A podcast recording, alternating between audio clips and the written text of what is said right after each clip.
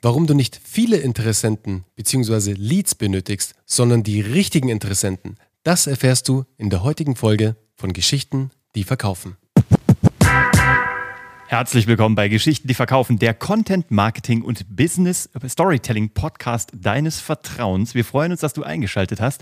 Und es gibt sie, diese ganz seltenen Momente, wo du mit offenem Mund vor deinem Kunden stehst. So geschehen, als wir mit einem großen Kunden gesprochen haben und gesagt haben, keine Sorge, Jungs, mit uns kriegt ihr richtig viel mehr Leads. Oh, ich weiß noch, als wir in dem Call waren, Uwe, als die Gesichter, wir dachten, okay, und jetzt geht das Smile nach oben und alle finden es super. Nee aber sie fanden es gar nicht so super. Es gab eine komplette Mundwinkelentgleisung Total. und die, die, die sehr eindrückliche bis fast geschrieene Bitte, nein, bloß nicht noch mehr Leads vor allem die ganzen Leute aus dem Sales Department waren alle so, oh mein Gott, wenn wir jetzt noch Leads bekommen, das wäre eine Katastrophe. Das waren eigentlich die, die, wo der Mundwinkel eher nach unten ging und nicht nach oben. Normalerweise ist jeder Salesmensch, ich meine, wir wissen es aus eigener Erfahrung, ist dankbar für jeden Interessenten, für jeden Kontakt, den man haben kann.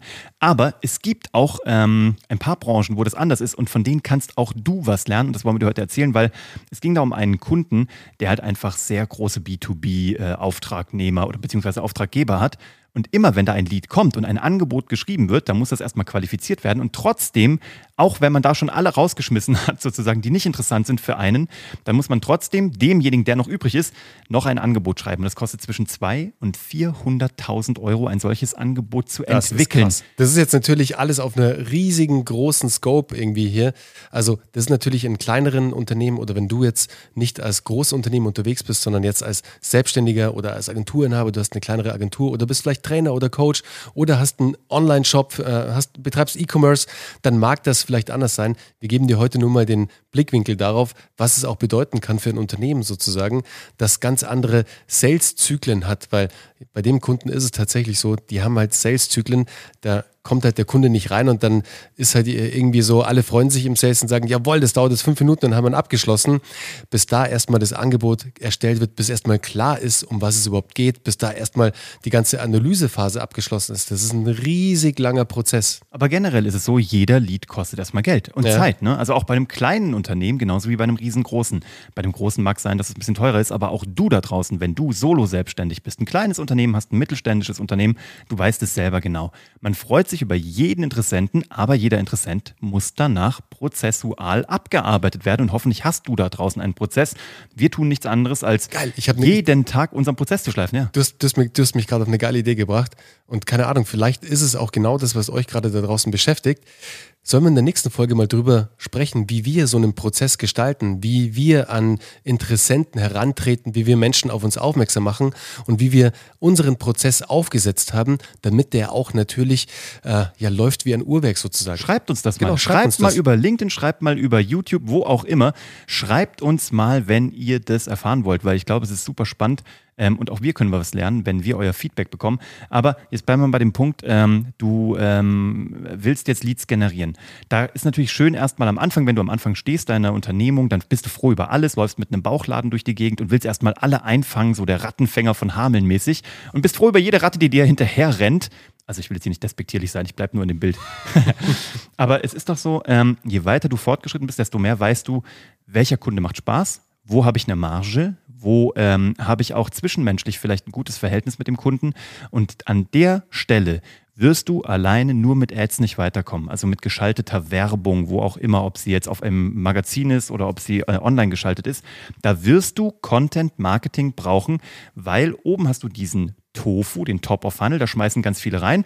Und dann für dieses Unternehmen, bleiben wir mal bei dem, wovon wir euch vorhin erzählt haben, wo die Mundwinkel entglitten sind, die wollten im Mofu, im Middle of Funnel, ja, wo die Leute weiter qualifiziert werden, da wollen die die mit Informationen füttern, damit ganz wenige nur in den Bofu, in den Bottom of Funnel, in den unteren Teil des Trichters reinkommen, weil alle anderen sollen gerne auch gehen. So, weißt du, das ist, es geht eigentlich eher um, um Aussieben. Es geht eigentlich darum, nur ganz wenige zu haben, aber die müssen so vorqualifiziert, so vorqualifiziert sein, so informiert sein, dass die wissen, aha, ich weiß, was die anbieten. Ich weiß, dass ich groß oder klein genug bin für, diese, für, diesen, für diesen Auftraggeber. Ähm, ich weiß ungefähr, dass es ein Premium-Anbieter ist. Also ich weiß, da werde ich nichts für sehr viel günstig bekommen.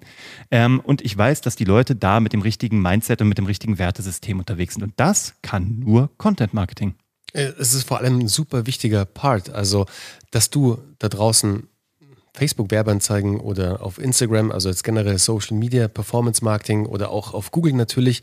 Auf jeden Fall, macht es. Aber du solltest hinten raus noch die Inhalte bereitstellen für deine Interessenten, für deine Leads, damit die, sobald sie in dein Geschäft eingetreten sind, nachdem du dein Schaufenster richtig dekoriert hast sozusagen, nachdem sie da sind und sich eine Zeit lang aufhalten und weitere Inhalte konsumieren wollen, den Trust aufzubauen, das Vertrauen aufzubauen zu dir, bis sie dann eine Kaufentscheidung treffen. Weil, hey, das wissen wir doch alle. Bestes Beispiel, du, ich, alle. Wir sehen irgendwo eine Werbeanzeige, klicken drauf, befinden uns dann entweder bei Instagram auf deren Seite oder auf der Website, auf einer Landingpage.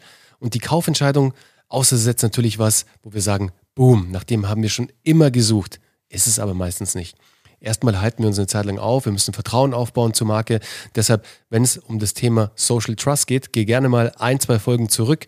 Da haben wir was Spannendes aufgenommen, auch eine Episode hierzu, ähm, wie wichtig Social Trust am Ende des Tages innerhalb eines Kaufprozesses für einen Interessenten ist. Das erfährst du hier. Wir können nur sagen, es ist extrem wichtig, egal ob das Testimonials sind, also Kundenstimmen, die über dich sprechen, oder ob es am Ende Social Media Engagement ist, also das heißt, wie viele Menschen mit deiner Marke oder mit dir interagieren in den sozialen Netzwerken, wie viele Follower du hast, etc. pp. Also ganz, ganz wichtiges Thema. Aber deshalb ist Content, Inhalte, die du sendest, mit der richtigen Story natürlich, mit den richtigen Werten, für die du als Marke stehst, wenn du das machst, dann bist du an allen weiteren Berührungspunkten mit deinem Interessenten. Du bringst ihn immer weiter, wie Uwe gerade gesagt hat, vom Mofo, also vom Middle of Funnel, immer weiter zum Bottom of Funnel, immer weiter zum Ende des Funnels, zum Ende des Verkaufstrichters, wo du denjenigen Interessenten hinhaben möchtest, bis es zu einem Abschluss kommt. Entweder kauft er oder sie deine Dienstleistung, dein Produkt etc. So ist es. Und das Coole ist, ähm, du baust dann diesen Content, damit Leute irgendwo hinkommen, den du dann sozusagen brauchst, damit Leute irgendwo ähm, von deiner Landingpage, von deinem gekauften Traffic auf den organischen kommen. Und das Schöne ist, den brauchst du am Anfang nur, ja, wenn du startest, damit die Leute dann was da finden und da bleiben. Ne? Also deine Owned Media. Das Coole ist aber, der bleibt ja da, auch wenn du die Werbekampagne ausschaltest. Und jetzt kommt der nächste Effekt. Du kannst danach Werbekampagne für Werbekampagne zurückfahren und trotzdem kommen Leads rein.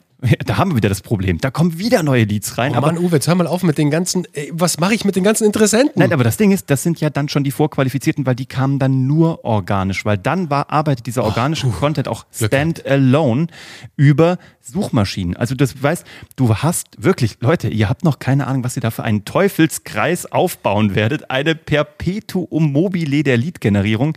Wer das noch nicht gefühlt hat, der wird noch nicht wissen, wovon wir sprechen. Aber wenn du das schon aufgebaut hast, dann lehn dich zurück. Du weißt ganz genau, wovon wir sprechen. Und du kannst auch gerne tiefer eintauchen. Jetzt an der Stelle möchte ich aber mal auf was ganz, andere, äh, auf was ganz anderes hinaus.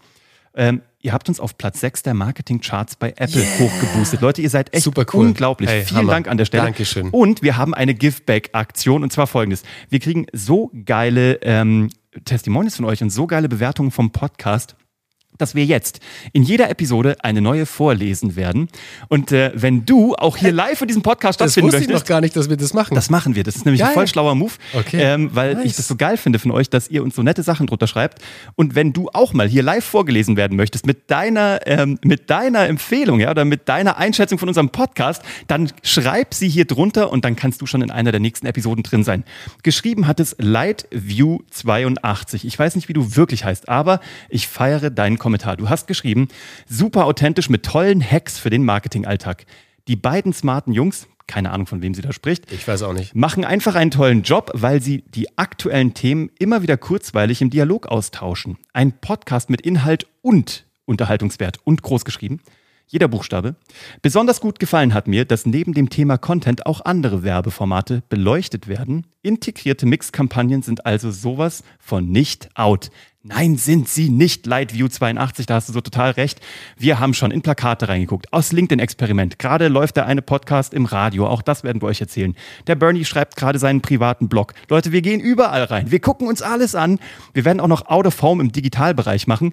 Leute, wir werden, am liebsten würden wir noch einen Zeppelin buchen und ich will auch noch mal so eine Rauchschrift, ist so ein Flugzeug, was das eine Rauchschrift wir. macht. Ey, das machen wir. Ich finde das total geil. Also für 2021 will ich noch entweder ein Flugzeug oder einen Zeppelin. So.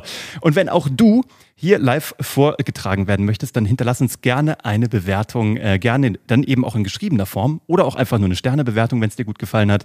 Und denk dran, es geht, und das ist das, was du heute mitnehmen kannst aus der Episode, auch nicht nur für Multimilliardenunternehmen, auch für dich geht es darum, je präziser deine Interessenten schon vorinf äh, vorinformiert und qualifiziert sind, je mehr die schon über dich wissen und auch schon wissen, dass sie bei dir falsch wären und dann aus rausdroppen, ja, desto einfacher wird für dich der Prozess. Und genau diesen Prozess werden wir in der nächsten Episode mal bei uns beleuchten. Da kannst du dir sicherlich was mit rausnehmen. Und ähm, ja, da danken wir dir mal für äh, dein Zuhören, für deine Lebenszeit, wünschen dir viel Spaß und Erfolg bei deiner Lead-Generierung und hast noch was? Mm, nö, also mir ist nur, ich, meine Gedanken sind gerade etwas gekreist, Uwe, weil ich, zum Glück nehmen wir es nicht mit Video auf, aber ich habe echt schon einen ganz schön verwachsenen Bart irgendwie. Ich muss unbedingt ah, jetzt du siehst sick aus, du musst ihn stehen lassen. Echt, oder? Ja, nein, ich meine, okay, ich habe es ja, dir gestern schon gesagt. Dann, dann lasse ich ihn vielleicht stehen. Nein, da steht dir. Ich habe gerade überlegt, so, hm, dann siehst du mir endlich aus wie 30 plus. Soll ich mir noch eine Rasiere holen? Aber hey, das ist ein guter Punkt. endlich Ü30. Also, yeah, wenn ihr Bernhard Sinne. was Gutes tun wollt, dann sendet uns ein Stromkabel für seinen Rasierer oder ein Nassrasierer-Set. Also wenn du da draußen im Bad-Business bist oder im Rasierbusiness, dann schick Bernhard bitte ein äh, Notfall-Care-Paket. Wir sind raus an der Stelle. Wir müssen uns jetzt um Bernies Bart kümmern. Bis zum nächsten Mal. Mach's gut. Bart Ahoi. Ciao.